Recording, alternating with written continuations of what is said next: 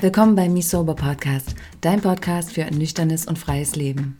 Wir, das sind Vlada und Katharina, nehmen dich mit auf unseren Weg, sich mit spannenden Menschen rund um das Thema Sobriety auszutauschen. und unsere eigenen Erfahrungen zu teilen und fragen dich, Hast du auch Bock auf Leben? Ooh, I feel the sunshine, Heute sprechen wir mit Inken. Und Inken lebt seit 2013 mit ihrem Mann nüchtern. Sie trafen beide damals zusammen diese Entscheidung, da sie merkten, wie Alkohol ihrer Kommunikation und letztendlich auch ihrer Beziehung schadete. Wir sprechen mit ihr heute darüber, wie eine frühere Beziehung sie im Umgang mit Alkohol prägte, wie sie und ihr Mann es geschafft haben, ihre Kommunikation zu verbessern und wie es war, nüchtern zu heiraten.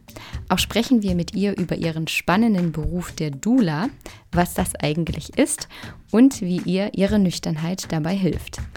Wenn du auch gern deine nüchterne Erfolgsgeschichte erzählen möchtest, dann sind unsere Kurse genau die richtigen für dich. Unser vier Wochen Online-Kurs begleitet dich ganz individuell und in deinem Tempo. Das Gruppenmentoring ist wiederum ein intensiverer Kurs über acht Wochen, bei dem dich Vlada gemeinsam in einer kleinen Gruppe liebevoll in deine Nüchternheit begleiten wird. Melde dich jetzt dafür an, denn es sind nur noch wenige Plätze dafür frei und die Kennenlerngespräche finden auch nur noch die nächsten Tage statt. Mehr Infos dazu findest du natürlich wie immer in unseren Shownotes oder auf misoba.com. Jetzt aber erstmal viel Freude mit der Folge.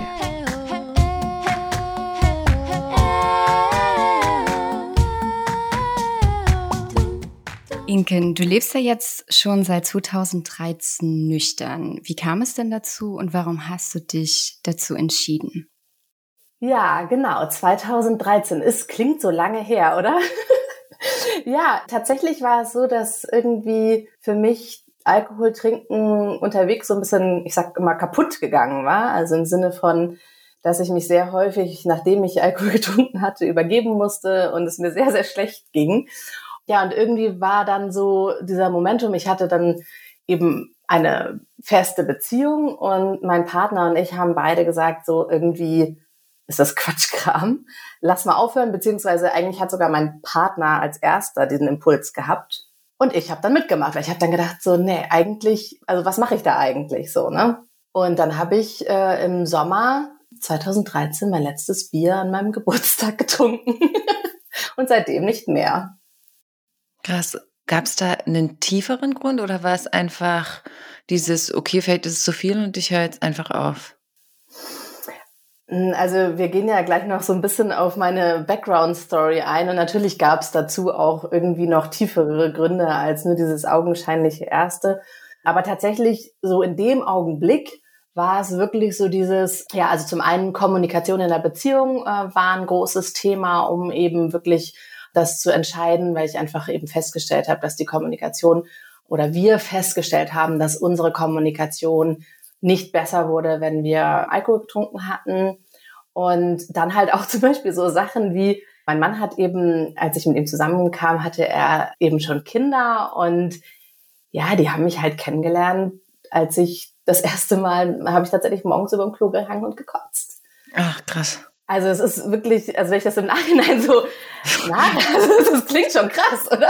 Also Mhm. ich weiß nicht, ich glaube nicht, dass das für die so, also die hatten wahrscheinlich keine Ahnung, die waren so ja zwischen acht und zehn, also die haben das Mhm. jetzt glaube ich nicht so mitgeschnitten, aber ja, also irgendwie hat sich auch dann mein Leben so geändert, dass ich einfach auch dachte so, wa wa- warum sollte ich das jetzt weitermachen? Also wozu?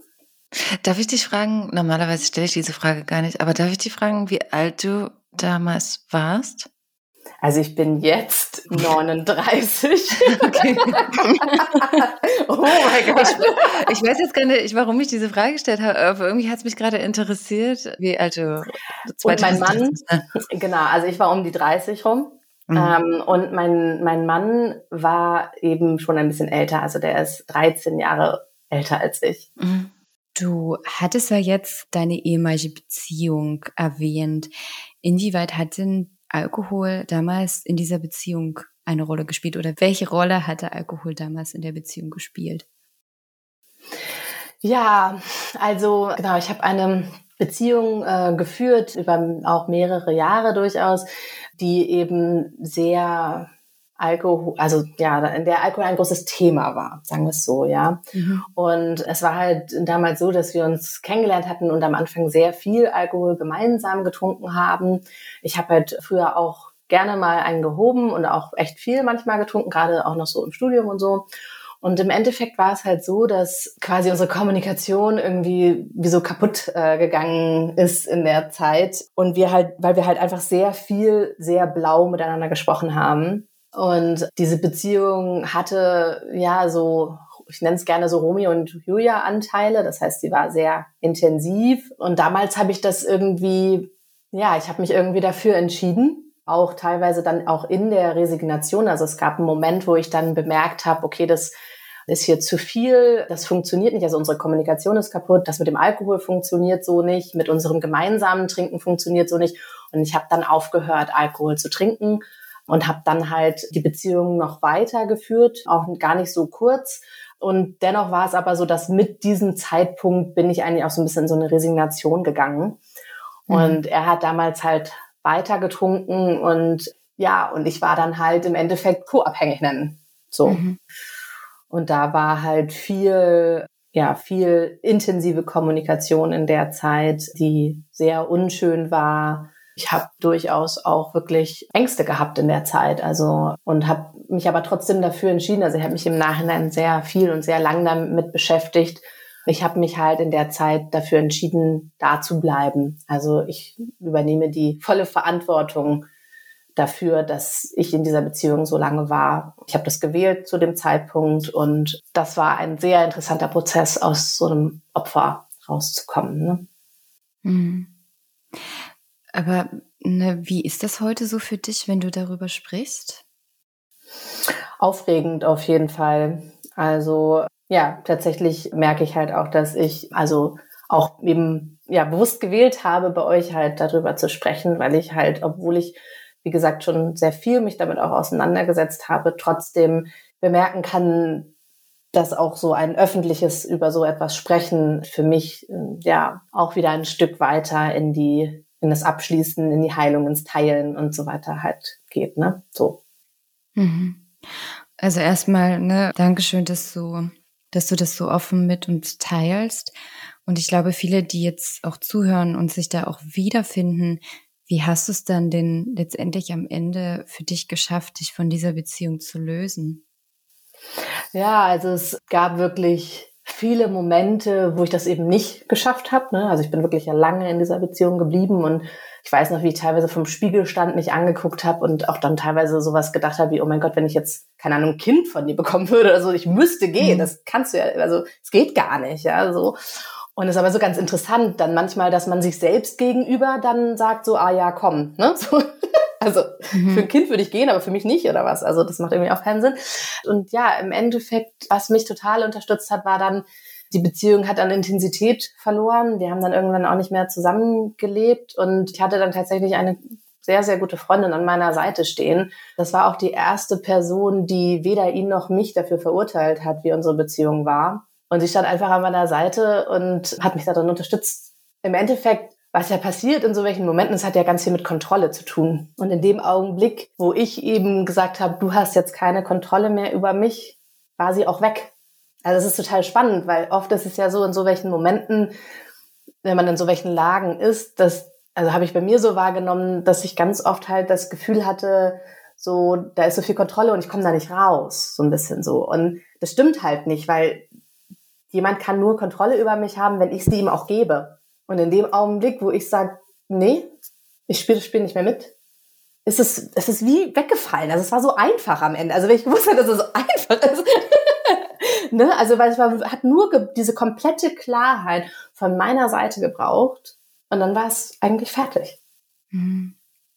Und natürlich hört sich das jetzt einfach an, ne? Aber ich habe gezittert dabei, das war nicht einfach. Ja, nee, das, genau, das wollte ich nämlich gerade sagen. Es hört sich einfach an, aber diese mhm. Umsetzung, sich aus so einer Beziehung zu lösen und dass das wirklich, wirklich durchsagt, das ist echt ein schwieriger Schritt. Ja, das ist es. Hm.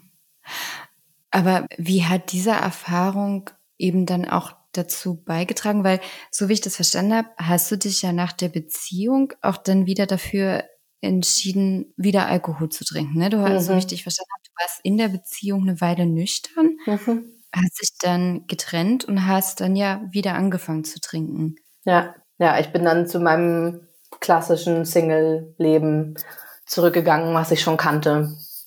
Alkohol, Party, zu hoffen, dass man irgendwann mal jemanden trifft, den man dann wirklich liebt. Mhm. es ist so. Ja. Also, ja. Aber es war, es war halt kaputt. Also es war halt danach, war es halt, ich konnte es nicht mehr einschätzen. Also wer kann schon wirklich, Alkohol wirklich einschätzen, aber ich mhm. habe einfach ganz oft danach mich halt übergeben müssen, wenn ich getrunken hatte. Und es war einfach in Wirklichkeit, ja, war es eigentlich outdated sozusagen. Mhm.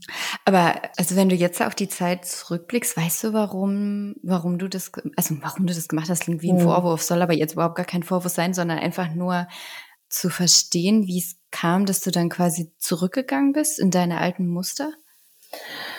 Ah, okay. Mhm. Ähm, ich glaube, das war halt so leicht, ne? Also ich bin dann mhm. halt einfach ja in mein ganzes normales, klassisches, altes, soziales Social Life zurückgegangen und da war das halt so.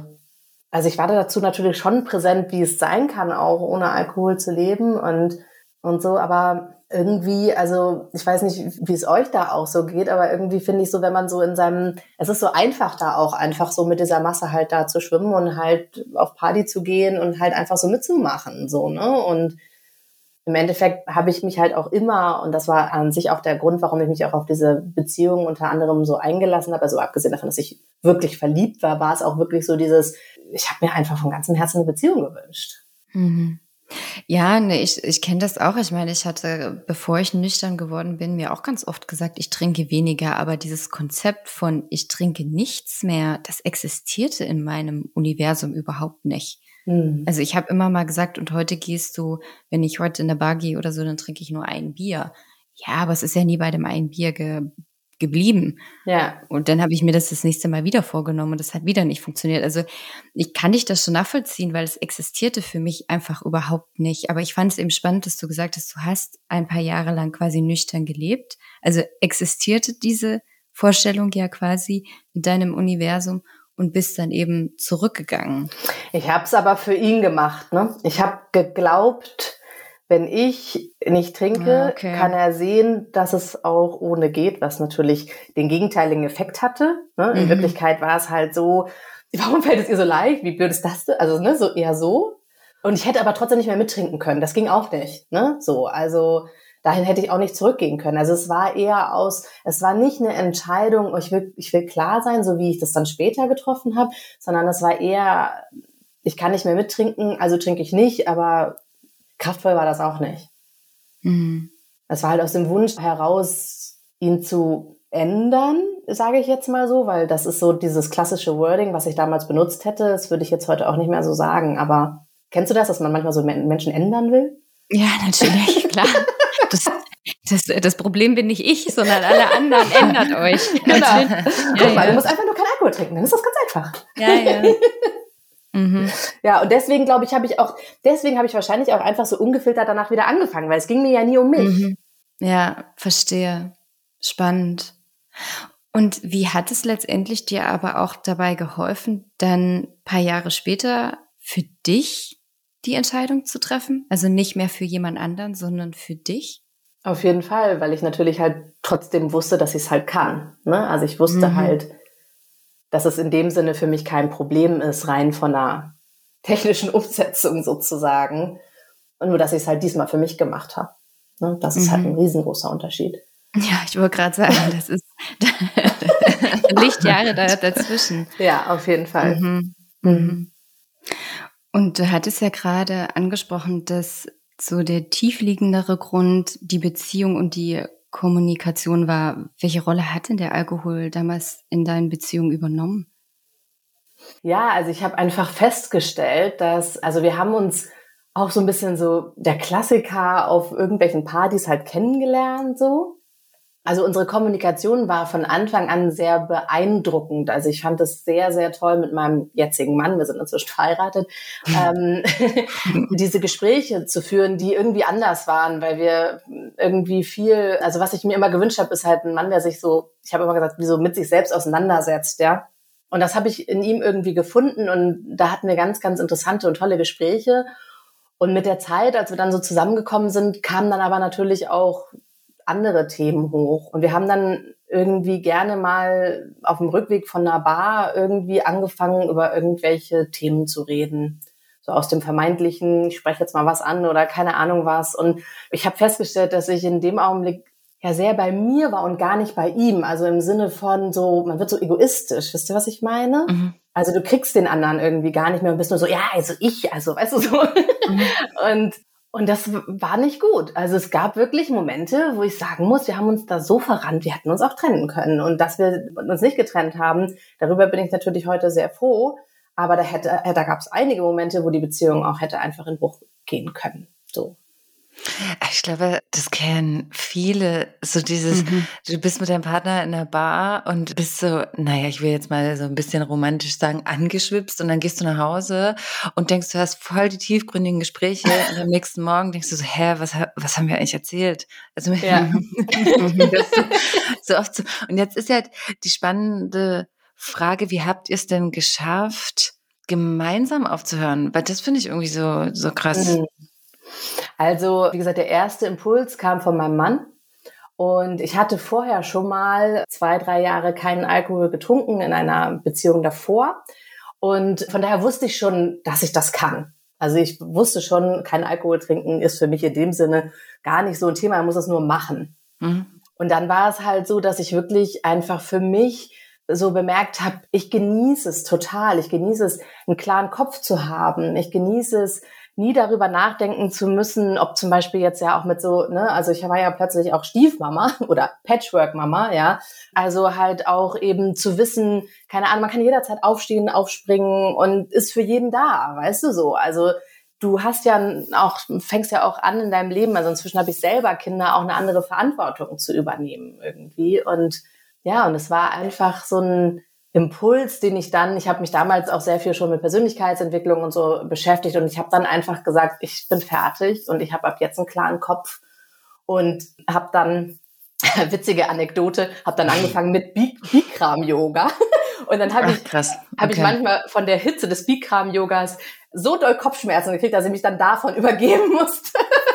Boah, ey, das ist aber so krass jetzt Mist. Ich habe das auch mit meiner sehr guten Freundin in Berlin ausprobiert und wir wirklich, das geht ja irgendwie wie lange? 90 Minuten oder so und am Ende mhm. lagen wir da und wir gucken uns an und wir so, ey, ich habe das Gefühl, ich habe 42 Grad Fieber, mir ist so schlecht. Also ich finde also ich finde es toll. Ich habe nur das Problem, dass die ähm, Hitze bei mir Verspannungen löst und dadurch das dann leider sich so äußert. Das ist aber nicht normal. Also den meisten Menschen geht's nicht so nach Bikram-Yoga. Okay. Muss ich noch kurz dazu hm. sagen, nicht, dass ihr jetzt alle denkt, ihr könnt kein Bikram-Yoga machen. Das ist ein Einzelfall bei mir. okay. Aber nochmal, ne, auch diese, weil ich weiß, du hattest mir das irgendwie damals oder in unserem Erstgespräch, das klingt so professionell, auch so erklärt, dass du, dass du auch so das Gefühl hattest, ihr wart beide so in euren Ecken und habt dann quasi schon gelernt, auch in diesen Ecken zu bleiben und nicht permanent bei dem anderen reinzurennen. Und ich fand dieses Bild, was du mir damals quasi gegeben hast, so spannend. Und vielleicht könntest du uns das nochmal erklären, was du damit meintest, wie ihr das auch für euch in eurer Beziehung lösen konntet. Ja, ja, also wir haben, was wir gemacht haben, ist, wir haben im Endeffekt ein Commitment abgegeben, dass wir zusammenbleiben werden. Also ich hatte wie so einen tief liegenden Glaubenssatz, der da hieß, kein Mann bleibt bei mir.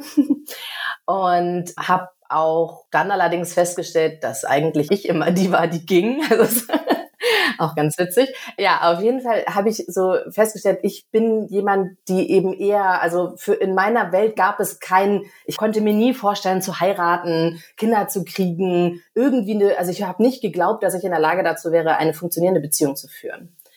Und wir haben gesagt, wir bleiben beieinander und wir wir gehen da jetzt einmal zusammen durch. Und was wir dann gemacht haben, wenn wir in unserer Kommunikation aneinander geraten sind, was regelmäßig vorkam, dann haben wir eben, was du gerade schon angesprochen hast, quasi gesagt, okay, wie so bei einem Kampf, bei einem Boxkampf oder so, oder Karate oder keine was, dass du quasi sagst, okay, ich, ich gehe mal in meine Ecke und in dieser Ecke ähm, ist dann auch erstmal so, dann ist Pause, dann kann jeder erstmal wieder zu Kräften und zur Ruhe kommen. Und dann sprechen wir aber auch weiter. Und wir haben halt in diesem Prozess geübt, immer mehr bei uns selbst zu bleiben. Das bedeutet so viel wie, also ich sage etwas und bei meinem Gegenüber wird was ausgelöst, getriggert. Und der reagiert dann ja wieder auf mich. Und das ist dann so ein Ping-Pong-Spiel bei uns gewesen, das immer eine ziemlich gleiche Straße runtergegangen ist. Und wir haben dann angefangen, uns da drin zu trainieren, immer weniger diese Straße runterzugehen und immer mehr zu bemerken,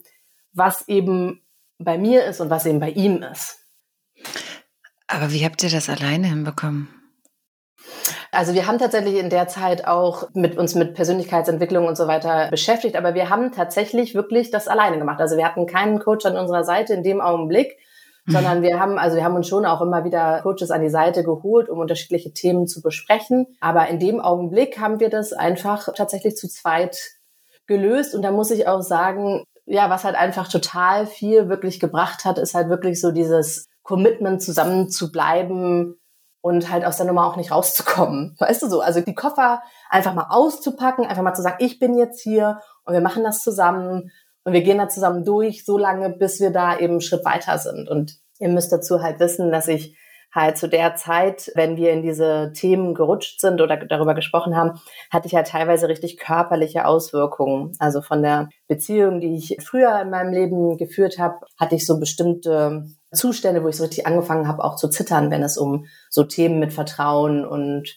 früheren Beziehungen und, und so welche Sachen ging, dann habe ich das richtig körperlich gemerkt. Und das musste ich auch, auch das musste ich erstmal auseinanderkriegen. Also das eine ist meine körperliche Erscheinung und das andere ist was ist jetzt gerade hier und was hat das eine, ne? Also manchmal hat, fallen die Sachen so zusammen, weil sie aneinander gekoppelt sind, aber sie haben nicht immer wirklich eigentlich was miteinander zu tun. Wisst ihr, was ich meine? Mm, voll. Mhm. Aber ich finde es gerade so krass, weil zum einen, zum einen die gemeinsame Entscheidung aufzuhören zu trinken und dann, obwohl du diesen Glaubenssatz hast, kein Mann bleibt bei mir, dann das Commitment einzugehen, okay, und wir bleiben jetzt beieinander und dann auch noch das aufzulösen. Mhm. Wie soll das funktionieren? Also ich finde das, das mega krass, weil, weil ich glaube, für viele Menschen ist das rational klar. Also in mhm. meinen Beziehungen war es auch, ich habe verstanden, was da, was da abläuft und ich habe auch verstanden, was so zumindest mein Glaubenssatz dahinter war. Mhm. Aber alleine bin ich dann nicht rausgekommen. Gibt's da irgendwie, gibt's da etwas, was du dir gesagt hast oder irgendeinen Anker, den du dir gesetzt hast oder so etwas in der Art? Also ich weiß tatsächlich noch, wir hatten, da hatte ich halt auch mit einer Frau, äh, die mich so gecoacht hat, äh, gesprochen und sie meinte halt so, wie wäre es, wenn du einfach sagst, so du bleibst mindestens drei Jahre. Ne? Also wir bleiben jetzt, wir sind jetzt drei Jahre mal einfach zusammen, einfach so. Und sie hat uns halt auch vorgeschlagen, dass wir wie so einen kleinen Vertrag vielleicht sogar aufsetzen. Und das haben wir zwar nicht gemacht, aber es ist trotzdem, es blieb trotzdem präsent. Ne, so. Und wir haben dann einfach für uns gesagt, okay, wir sind jetzt zusammen, wir wollen zusammen sein und wir machen das jetzt einfach so lange, bis wir das gelöst haben. Und wir haben tatsächlich, und es ist so, wenn jetzt heute so welche Themen wieder auf den Tisch kommen, das ist nicht hundertprozentig weg ich kann das immer noch spüren und ich bin ja auch tatsächlich wegen dieses Podcasts durchaus sehr, durchaus sehr aufgeregt gewesen, mhm. weil ich eben, weil es mich schon noch hat. Also es ist nicht so, dass es ganz weg ist, aber ich kann es halt nur einschließen. Es ist halt ein Teil von mir und es ist auch ein Teil von unserer Beziehung, dass es halt immer mal wieder auch ein Thema sein wird. Schon alleine, weil er ja auch ein Thema da hat. Er hat ja auch eben genau, also sein Thema liegt halt genau auf der anderen Seite als bei mir, wisst ihr, ne? So, es passt halt perfekt zusammen. Hm, so. Das weißt du, ne? weißt du, so komisch. Aber vor allem auch nochmal in Bezug zu Alkohol, wie hat sich eure Kommunikation denn dann auch vielleicht verändert oder auch verbessert, nachdem ihr quasi aufgehört habt zu trinken? Also für uns war es einfach ja möglich, eben genau diese, also wir mussten halt nicht mehr diese Wege immer so komplett runtergehen. Also was uns halt einfach passiert ist, wenn wir Alkohol getrunken hatten, dass wenn wir in so welche Diskussionen eingestiegen sind, dann sind die halt echt nicht schön geendet. Ne? So. Und auch sehr weit auseinander und eher mit so, oh mein Gott, und ich will nicht mehr und aus der Beziehung will ich auch raus und so.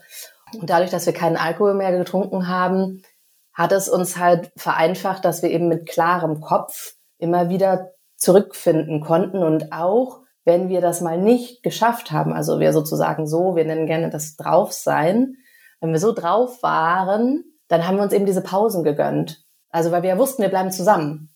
Also konnten wir auch eine Pause machen. Aber wie, ich finde das immer noch so krass. Wie habt ihr denn dieses Commitment abgeschlossen? Wir bleiben zusammen. Ausgesprochen. Also wir haben keinen, äh, keinen Vertrag oder sowas aufgesetzt. Wir haben einfach nee, nur gesagt, wir bleiben zusammen.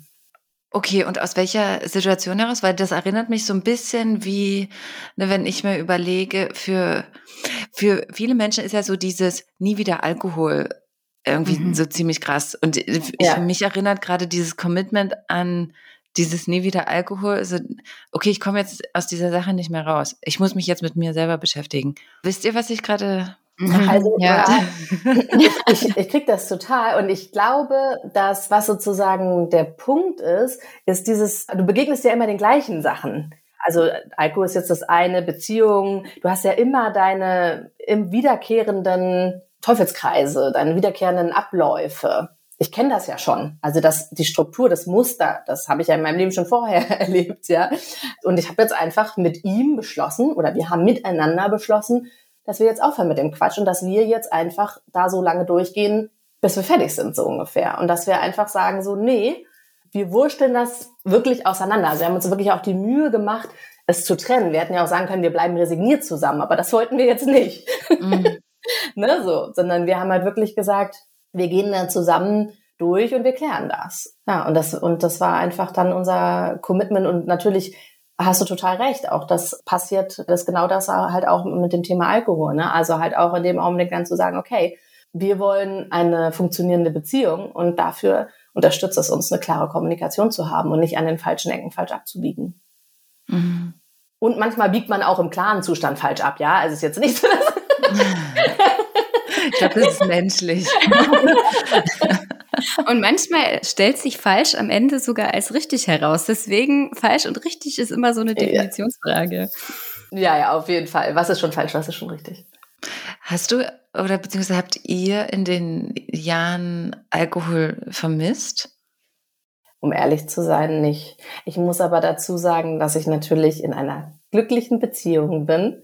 Ich bin tatsächlich seitdem auch nicht mehr in Kneipen groß gegangen. Also klar auf irgendwelche Geburtstage hier und da und schnuppdidup, also so, schon Social Life.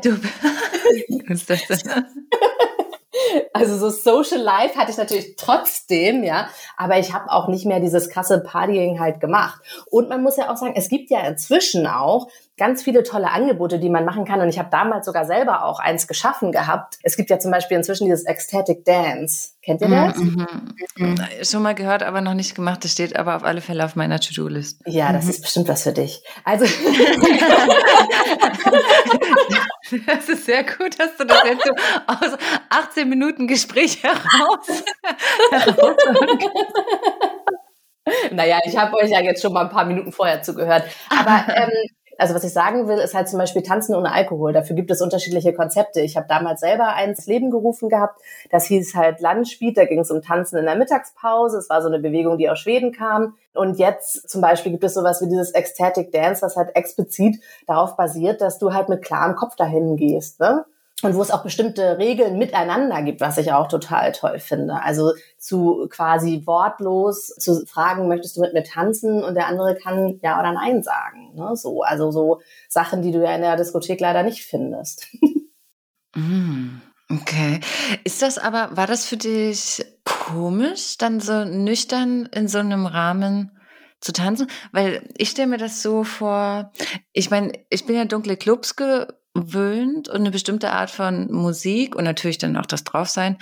Und als ich jetzt bei, oh, ich weiß gar nicht, wann das war, vorletztes Jahr oder wann wir da waren, Kathi, bei dieser äh, Sober Party, mhm. mir hat was gefehlt. Also es hat sich irgendwie nicht was heißt nicht richtig angefühlt, aber irgendwas hat gefehlt und es war nicht mal, es war nicht der Rausch, aber es war irgend, es hat sich so angefühlt wie, wir machen hier irgendetwas nur, um etwas zu imitieren, was aber gar nicht da ist. Weißt du, was mhm. ich meine? Mhm.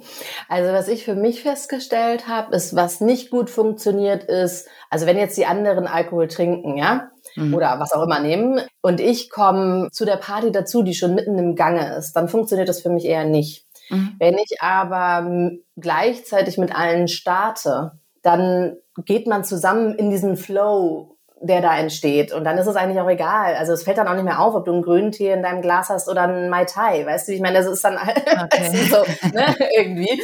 Und ähm, genau. so, also von daher, also für mich funktioniert sowas gut, wenn ich da so mitgehen kann. Ich liebe Tanzen. Aktuell tanze ich leider viel zu wenig, aber ich liebe Tanzen und ich kann mich halt zum Beispiel auch in Trance tanzen. Mm. Also so, warum nicht? Oder zum Beispiel jetzt, ich weiß, wir kommen da später noch drauf, ich arbeite ja inzwischen als Geburtsbegleitung, als Dula. Und wenn ich eine Geburt begleite, bin ich nachts wach. Also ich verbringe jetzt meine Durchmachnächte nicht mehr ähm, mit Babys, ja. Und das ist auch schön. Und falls ihr es noch nicht wusstet, wenn du bei einer Geburt dabei bist, dann werden auch bei mir als Geburtsbegleitung diese unglaublichen, dieser Hormoncocktail ausgeschüttet. Und es ist total abgefahren, nach Hause zu kommen und dann quasi einen Kater zu haben, ohne Alkohol, ohne Zigaretten, ohne irgendwas, sondern nur, weil du die Nacht durchgemacht hast und aber dann trotzdem von diesen Hormonen so berauscht zu sein. Ach, krass. Okay. Voll schön. Ja. Voll schön. Also es ist halt ganz anders jetzt mache ich halt meine Nächte durch, um halt Frauen und Paare zu begleiten, dass sie halt, also eine seelische Begleitung, ne, was ich mache. Krass, okay, jetzt müssen wir aber auch drauf eingehen. Was, was, was bedeutet Dula erstmal? Dula ist altgriechisch und heißt Dienerin der Frau oder sogar auch Sklavin. Mhm. mhm. Und im Endeffekt, ich finde das Wort Dienerin schon eigentlich ganz passend, weil wie ich mich sehe, ist halt, dass wenn ich Frauen oder Paare begleite unter der Geburt, dass ich wirklich total für sie im Service bin und total für sie da bin. Also das ist zum Beispiel halt auch was, was es so ausmacht, was so wundervoll ist, weil Geburt ist total im Moment, im Hier und Jetzt. Nichts anderes ist wichtig. Und dann so ganz da zu sein und sie halt mental zu begleiten. Also es geht viel darum, wirklich halt ein positives Mindset zu halten unter der Geburt. Und das liebe ich total. Und das ist das, was ich mache. Aber das unterscheidet sich jetzt zu einer Hebamme, ne? Ich glaube, ja. das finde ich spannend, was da der Unterschied ist. Eine Hebamme ist natürlich auch ein mentaler Anker, ne? gar keine Frage. Und die haben halt diesen medizinischen Aspekt noch mit dabei. Und bei mir ist es halt so als Dula, dass ich halt gar nichts Medizinisches mache, sondern ich bin wirklich nur für das Wohlbefinden der Frau zuständig und bin wirklich nur dafür da, mit ihr halt zu gucken, was tut ihr gerade gut, ihr den Raum zu halten. Ne? Also alleine schon als Dula einfach nur da zu sein. Und dadurch entsteht halt auch so ein vertrautes Gefühl. Und dieses vertraute Gefühl ist unglaublich wichtig unter der Geburt, denn so Geburt ist so Hingabe und Surrender. Ne? Und wenn du halt jemanden hast, der für dich diesen Raum in diesem Kontext hält, dann kannst du unter der Geburt auch viel besser loslassen. Aber begleitest du dann auch die, die Schwangerschaft oder wie läuft das ab? Ja, genau. Also ich mache eben auch Hypnobirthing, beziehungsweise wir haben jetzt auch ein eigenes Kurskonzept entwickelt, wo eben Hypnobirthing, Coaching und auch so Kreativitätsaspekte mit drin sind. Der heißt Deine kosmische Geburt. Und den gibt's jetzt auch als Online-Kurs und so. Und da ist es halt quasi so, dass ich halt die Frauen halt vorher schon begleite, dass sie halt, wir arbeiten halt viel mit Hypnose, ne, Meditation und aber auch so unterschiedlichen anderen Techniken, um sie eben richtig gut vorzubereiten. Was halt ganz spannend ist, ich weiß nicht, wie viele euch mit Meditation habt ihr euch ja wahrscheinlich schon so ein bisschen auch beschäftigt. Also eine Geburt ist im Endeffekt eigentlich etwas, was natürlich in einen Trancezustand gehen würde. Also du würdest unter der Geburt von alleine in so einen Trancezustand normalerweise kommen. Es ist aber so, dass wir das halt relativ wenig wirklich leben in unserer Gesellschaft, weil wir das so ein bisschen verloren oder vergessen haben. Ne? Also es ist gar nicht mehr so, den meisten Frauen, die in die Geburt gehen, wissen gar nicht, wie wichtig es ist, dass sie sich da so reinfallen lassen in diesen Zustand. Und du kannst halt mit eben diesem mentalen Training von Hypnose kannst du eben die Frau da drin unterstützen, dass sie leichter sich da auch reingeben kann in diese Mal abgesehen davon, dass sie auch einen positiven Kontext schafft, aber du kannst dich auch leichter dann in, in diese Trance halt fallen lassen, die halt natürlich eh von alleine entstehen würde, wenn du die Frau in Ruhe lassen würdest. Krass. Wusste ich Mhm. gar nicht, dass das so ist. Ja, das sage ich ja. Also es ist krass, ne? Also so, das ist halt, also ne, wir als Säugetier, wir gebären eigentlich in einem Trancezustand. Das wissen wir nur gar nicht mehr, weil wir uns vielleicht, vielleicht frage ich euch mal, was denkt ihr? Ist es irgendwie so wie so ein medizinischer Akt geworden oder sowas? Oder was Mhm. denkt ihr? Ich weiß es nicht. Mhm. Ja, nee, absolut. Ich habe irgendwann mal vor vielen, vielen Jahren eine Dokumentation gesehen über, über ein, ein Urvolk und wie dort Frauen gebären. Und wenn die dann quasi spüren, es ist soweit, dann gehen die wirklich wohin, wo sie ungestört sind. Also die, die gehen dann einfach von, von ihrem Volk weg. Und das war natürlich krass. Sie haben die Geburt gefilmt. Also sie war in dem Moment nicht alleine, aber die war, man hat es wirklich richtig gesehen. Sie war völlig bei sich. Also in dieser, diese Trance wahrscheinlich, die du beschreibst, das hat man wirklich gesehen. Die hat da Bananenblätter unter sich gelegt und dann hat sie das für sich ganz alleine gemacht und heutzutage ist das absolut steril. Also es ist ja zum Beispiel auch dieses auf dem Rücken legen, was ja ganz oft gemacht wird. Das ist so unnatürlich und ich habe auch irgendwie mal gelesen, dass es eigentlich nur für die Ärzte, weil das für die besser ist, um da quasi ranzukommen. Aber für die Frau an sich ist eigentlich dieses Gebären auf dem Rücken völlig unnatürlich und fördert auch nicht die Geburt. Also meine Ja. Schwester zum Beispiel, die hat im, alle ihre Kinder kamen im Wasser zur Welt. Also sie hatte immer Glück, dass wenn sie in die Klinik kam, dass die Wanne frei war. Und meine Schwester, ich gehe in die Wanne. Und sie hat mir auch gesagt, dass das für sie sehr entspannt und sehr natürlich war, also Mhm. ihre Kinder alle im, im warmen Wasser auf die Welt zu bringen. Stelle ich Mhm. mir irgendwie auch angenehmer vor. Total schön, ja. Ich war auch bei meiner zweiten Geburt in der Wanne und ja, das Wasser macht so eine ganz schöne Entspannung halt auch. Also, ne, du kannst halt Entspannung durch eben diese, diesen mentalen Zustand erreichen und das Wasser begünstigt das natürlich auch total, ne? Das heißt, es wird einfach angenehmer. Also, ich habe es so angenehm empfunden, dass ich, glaube ich, acht Stunden da drin war. Man löst sich nicht auf, man wird nur schrumpelig. Bei dir war das auch eine Hausgeburt, ne? Nee, tatsächlich nicht. Ich wollte Okay. eine Hausgeburt bei der ersten Geburt und hatte dann stattdessen alles andere mit Kaiserschnitt am Ende.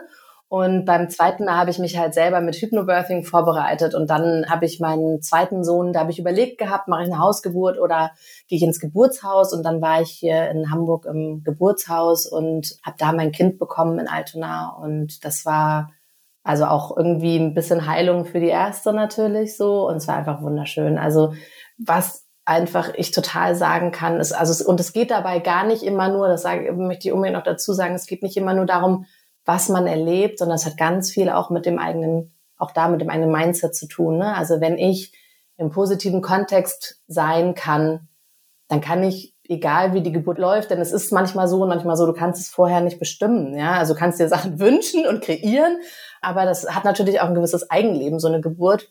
Und du kannst mit einem richtig guten Mindset kannst du ganz, ganz kraftvoll durch deine Geburt gehen, auch egal was passiert. So. Und das ist halt was, was ich einfach auch so beim zweiten Mal total gemerkt habe. Auch wenn ich meine, es war meine persönliche Traumgeburt, aber auch wenn sie es nicht gewesen wäre, hätte ich auch gut damit sein können.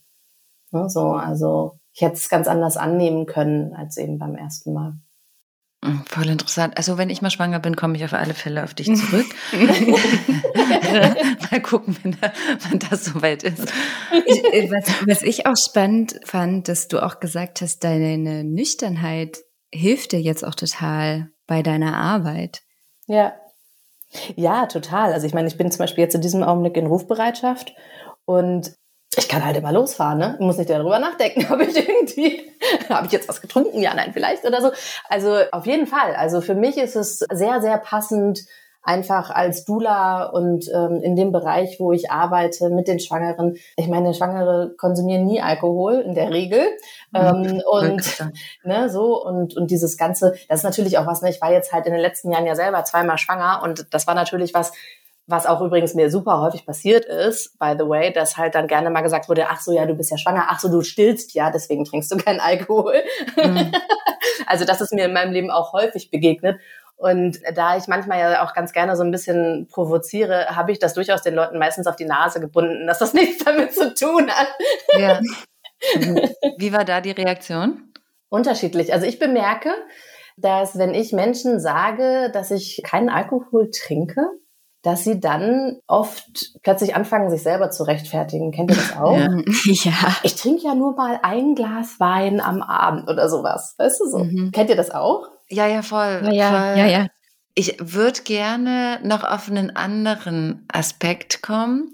Ja. Und zwar, ihr habt ja auch, soweit ich das jetzt weiß, nüchtern geheiratet, ne? Mhm. Kannst du uns mal ein bisschen davon erzählen? Sehr gerne. Ja, also das war 2014. Also da waren wir dann demnach ungefähr ein Jahr oder ein bisschen länger oder irgendwie sowas. Haben wir keinen Alkohol mehr getrunken und dann haben wir die Hochzeit so geplant und haben dann so gedacht, naja, wir wollen keinen Alkohol trinken. Wollen wir jetzt Alkohol ausschenken oder nicht? Und dann haben wir zuerst noch überlegt, ah, vielleicht nur mal so Alsterwasser oder sowas. Und dann haben wir gesagt so, nee, ist doch unsere Hochzeit. Die Leute kommen doch für uns. Also so, die wollen doch mit uns feiern und wir wollen keinen Alkohol trinken. Und ganz ehrlich, ich habe auch gar keine Lust, jemanden da betrunken zu haben. Da habe ich gar keinen Nerv drauf. Und wir haben dann uns überlegt, was wir, was machen wir? Und wir haben dann tatsächlich da so ein, wie so alkoholfreier Cocktail, Smoothie, irgendwas Bar hingestellt, wo man sich super geile Drinks holen konnte. Und das lief dann auch wie am Schnürchen.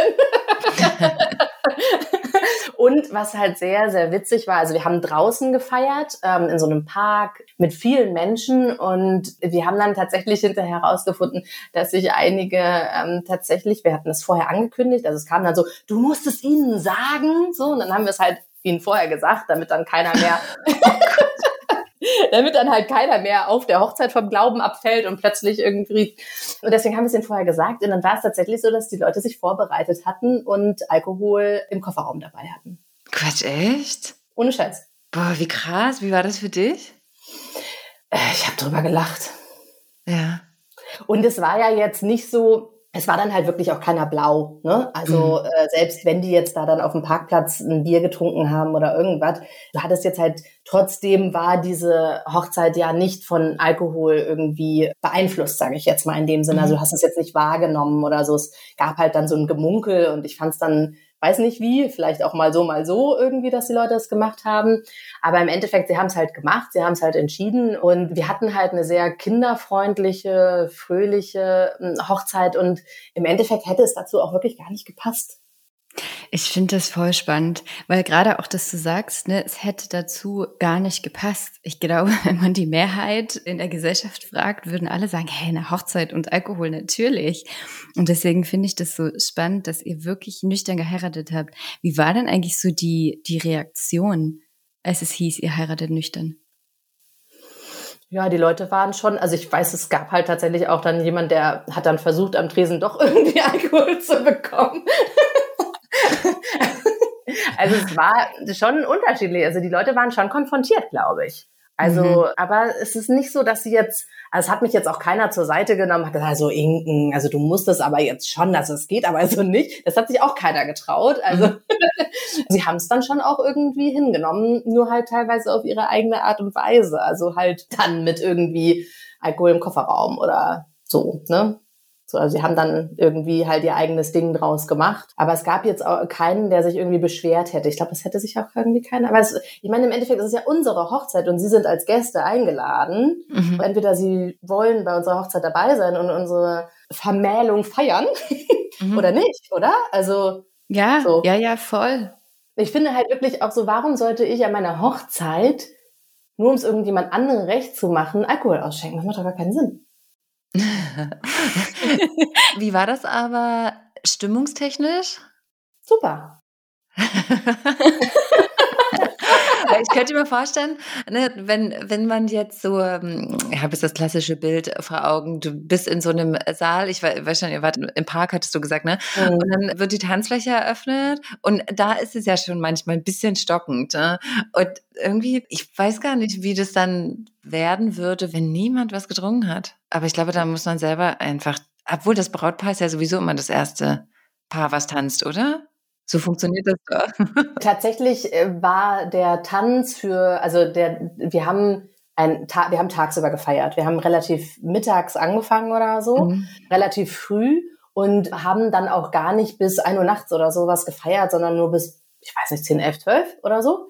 Und im Endeffekt war es halt so, dadurch, dass es hatte halt, wie gesagt, so ein Jahrmarkt-Feeling und wir waren dann halt im Park und es gab super viel, was man machen konnte. Also ich hatte relativ viele Brautjungfern und die haben dann, ich habe so auch abgeben sehr geübt, das war total schön. Die haben die einen haben zum Beispiel so eine Hula-Hoop-Tänzerin da gehabt, die hat dann mit denen, dann haben sie einen Flashmob gemacht. Also es gab halt die ganze Zeit irgendwas. Also wir haben uns echt nicht gelangweilt. irgendwie, cool.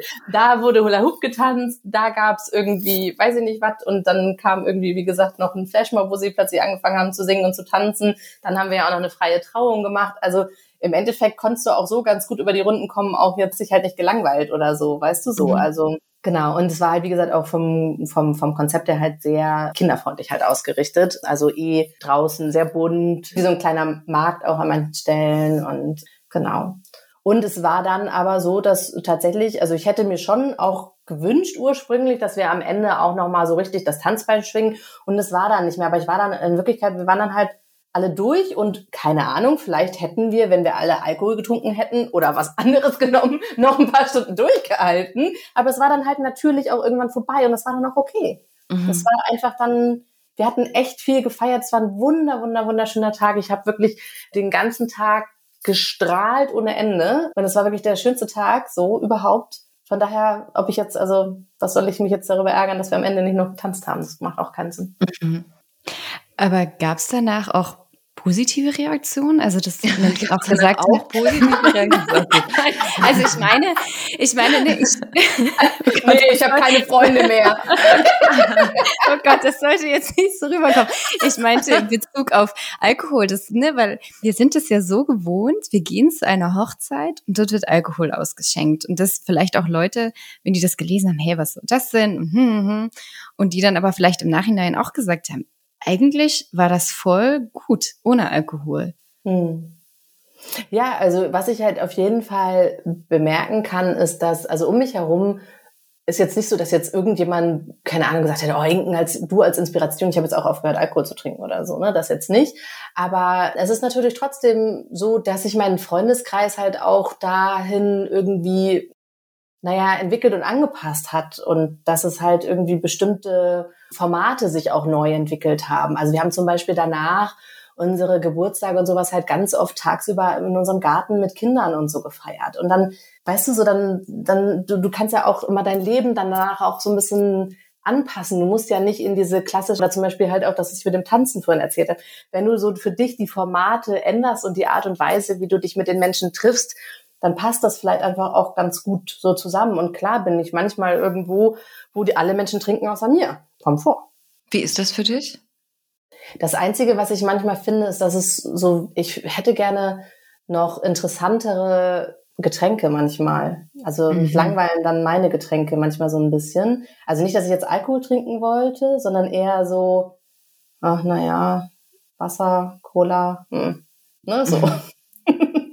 Weiß nicht, wie findet ihr das? Also irgendwie ist man dann ja manchmal schon so ein bisschen so, dass man da denkt, so, oh, irgendwie könnte es da schon noch ein bisschen kreativere.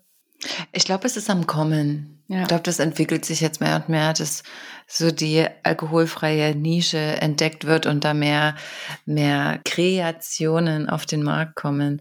Aber ja, das hören wir auch oft.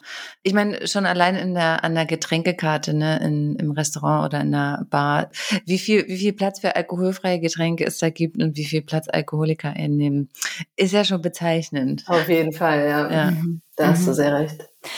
Und ich finde es auch irgendwie super, dass du das nochmal so herausgehoben hast, dass man ja sich auch anpassen kann oder dass man ja auch sagen kann, wir gehen nachmittags in den Park und spielen was, weil ganz oft, wenn wir aufhören zu trinken, denken wir uns so, oh Gott, und dann habe ich keine sozialen Kontakte mehr und dann kann ich nicht mehr dahin gehen und dorthin gehen und ich habe kein soziales Leben mehr. Und deswegen finde ich es auch so schön, dass du das auch nochmal gesagt hast, dass sich das ja auch anpasst und dass du einfach jetzt andere Dinge machst und die dir wenn nicht sogar noch mehr Freude machen, weil man wirklich wahrhaftige Verbindungen zu, zu seinen Freunden aufbauen kann. Ich habe tatsächlich jetzt gerade so einen Punkt gehabt, wo ich gemerkt habe, also dass dieses Feiern, also so dieses, man kommt zusammen und am Ende des Tages hat man sich mit jemandem richtig unterhalten und also ihr wisst, was ich meine, ne? Ja. So, dass mir das auch so ein bisschen nicht mehr so richtig passt, das Format. Und was ich halt total gerne halt selber mache und leite, sind halt so Frauenkreise, ne, Women's Circle. Und ich habe tatsächlich darüber nachgedacht, ob ich meine nächsten Geburtstage eher auch in so einem Format feiere. Oder zum Beispiel hat gerade lately, als es ging, eine Freundin von mir halt mit ein paar Frauen eher so ein, wie so ein Yoga-Nachmittag dann gemacht oder sowas. Also halt auch da kann man ja so kreativ werden und überlegen so, okay, was will ich denn? Also ich möchte viel lieber ein paar Minuten ehrlichen Deep Talk mit meinen mit, mit ein paar Freundinnen, als irgendwie am Ende zu sagen, jetzt habe ich 50 Leute getroffen, aber von keinem weiß ich, wie es dem geht, weißt du so mhm. irgendwie so. Also auch da, und ich bin da auch im Prozess, ne? Ich weiß auch noch nicht. Also ich merke halt auf jeden Fall, das eine Format passt jetzt nicht mehr und jetzt gucke ich mal. Also ich meine, gut, in Corona-Zeiten feiert man ja eh nicht so viel, aber mhm. ne, so irgendwann wird es ja vielleicht auch wieder anders sein. Oder man macht es dann halt digital. Das geht auch gut. Mhm. Und wie ist das jetzt eigentlich so, wenn du jetzt auf die letzten sieben, acht Jahre nüchtern zurückblickst? Was sind so vielleicht die Erkenntnisse, die du hattest oder Aha-Momente oder was du so selber aus dieser Zeit für dich mitnimmst? Mm, also mir fällt einfach total auf, dass es irgendwie, also wie viel es bei den anderen immer macht, wenn ich es sage. Ne? Also wie ich die anderen damit triggern kann, nur wenn ich sage, dass ich keinen Alkohol trinke. Das finde ich immer wieder total spannend. Und für mich ist es einfach so, dass ich bin in manchen Sachen dann manchmal mir fällt es manchmal schon auch leicht, dann so bestimmte Dinge durchzuziehen, wie, keine Ahnung, zum Beispiel vegan zu leben oder so welche Sachen. Ja, also das ist schon, das findest du in meinem Leben schon an unterschiedlichen Stellen wieder. Also mir ist es jetzt in dem Sinne nicht so schwer gefallen vielleicht, aber ich kann trotzdem auch wirklich sagen, das habe ich zum Beispiel letztens, da war ich mal, letztens ist gut, ist auch schon wieder ein bisschen her, da war ich mit Freundinnen, da durfte man noch in Urlaub fahren und so, war ich mit Freundinnen im Urlaub. Also schon haben, lange her. Ja, ja, damals. auch, ich rede nur von damals, die ganze Zeit in dieser Sendung. Das, ist, das wird die neue Zeitrechnung vor Corona und nach Corona. und wir saßen dann abends zusammen draußen und sie haben Alkohol getrunken und geraucht und ich nicht. Und da habe ich so gemerkt, habe ich gedacht, Alter, wenn ich jetzt tatsächlich als Single in Berlin leben würde, ne? Also ob ich das, ob es mir dann genauso leicht fallen würde, weiß ich nicht. Ich habe am Ets, ne, erzähle ich euch das jetzt auch noch? Doch, bitte. am letzten Tag, es war eine Yoga-Reise, am letzten Tag habe ich in der Meditation, die Abschlussmeditation, plötzlich so vor meinem Auge so gesehen, wie ich so eine Zigarette ziehe. Ohne Scheiß. Und dann habe ich in dieser Meditation gedacht, Alter Inken, jetzt reicht's. Gut, dass du nach Hause fährst. Aber was, soll, was sollte das heißen?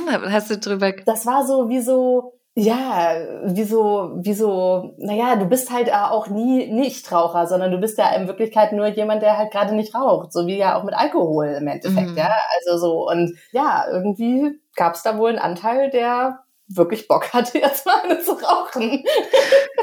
Ja, krass. Aber zu dem, zu dem Single-Dasein in Berlin, ich glaube, und da musste ich gerade an dein Format denken, ne, dass du dein Format anpasst. Es gibt so viele Menschen, ich bin mir zu 1000 Prozent sicher, es gibt so viele Menschen in Berlin, die auch nüchtern leben. Und man darf nur nicht da gucken, wo man vorher geguckt hat. Also natürlich darf ich dann nicht irgendwie erwarten, dass ich im Sisyphos den Mann fürs Leben finde, sondern dann tatsächlich auf, keine Ahnung, das ist jetzt meine Strategie. Ich mache eine Yogalehrerausbildung in Berlin und guck da, ich gucke unter den Yogis, weil da ist die Wahrscheinlichkeit größer, dass ich jemanden finde, der nüchtern lebt und auch keine Tiere isst und all das, als in dem alten Format, weißt du? Ja, ich war übrigens das erste Mal in Berlin auf einem Ecstatic Dance. Ah, wo war das? In irgendeinem Hinterhof. Alles, alle Berlin ist ein Hinterhof.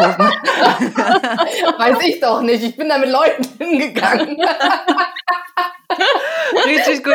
Gestern, ich musste auch gerade so lachen, weil gestern habe ich eine WhatsApp bekommen von einem ehemaligen Menti und sie war auch bei einem AA-Meeting, was ich ihr empfohlen hatte. Und ich meinte dann so, ja, wo war es denn? Ja, irgend so ein Hinterhof da. Und ich dachte okay, in Berlin ist irgendwie alles in irgendeinem Hinterhof. Sehr, sehr gut.